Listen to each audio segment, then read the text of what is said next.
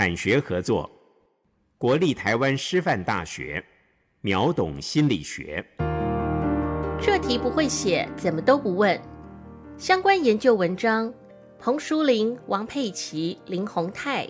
你求助吗？个人目标导向与适应，非适应课业求助，必助行为之关系。教育心理学报。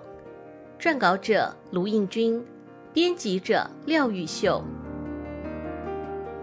我们都希望，当学生在学习上遇到困难，无法独自解决的时候，可以向身边的同学、师长寻求协助。然而，面对学习困难，学生是否求助、怎么求助，其实既可以反映个人学习动机，更会影响个人学习成果与表现。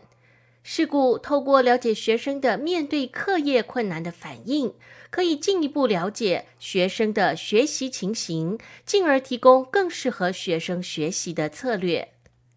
相关研究把学生遇到学习困难时的行为分成五种类型，分别为：第一种是当学生遇到学习困难的时候，会主动尝试向身边的人寻求解决问题的相关资讯。像是问老师、与同学讨论等，参与在解决问题的过程中，并从中学习，称之为工具性求助。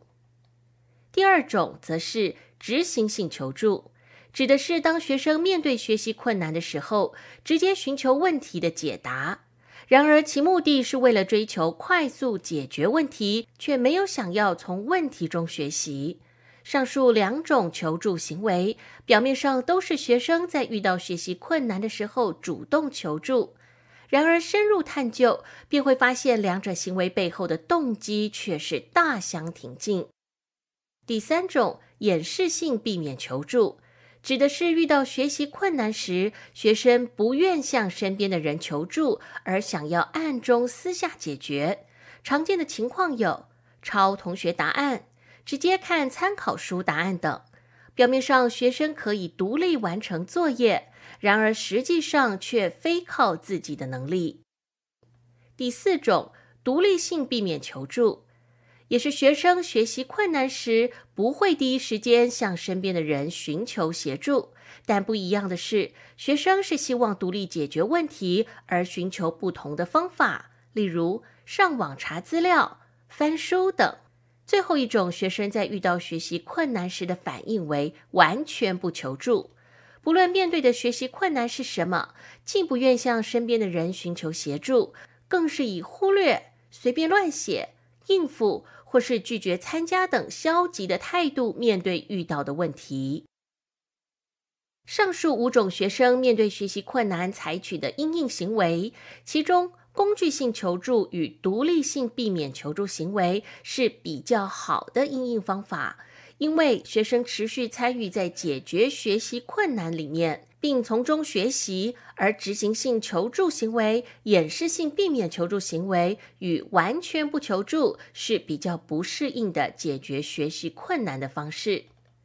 当学生面对学习困难时，不是懂得向身边的人寻求协助，就是可以从中得到学习的。反之，当学生面对学习困难时，不寻求他人协助，也不见得是在消极的不愿面对自己的问题。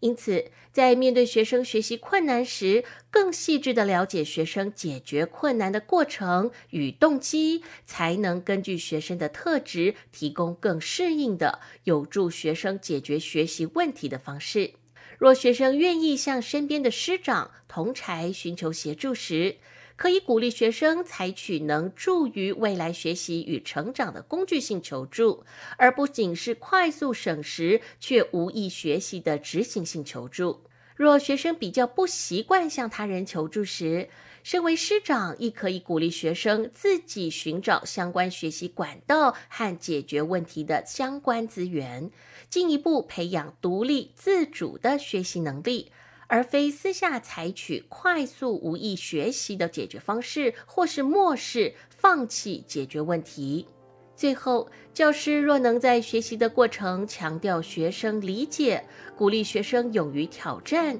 允许学生犯错的学习情境，将有助于学生更趋向适当的问题解决行为，也能在学习上有正面效果。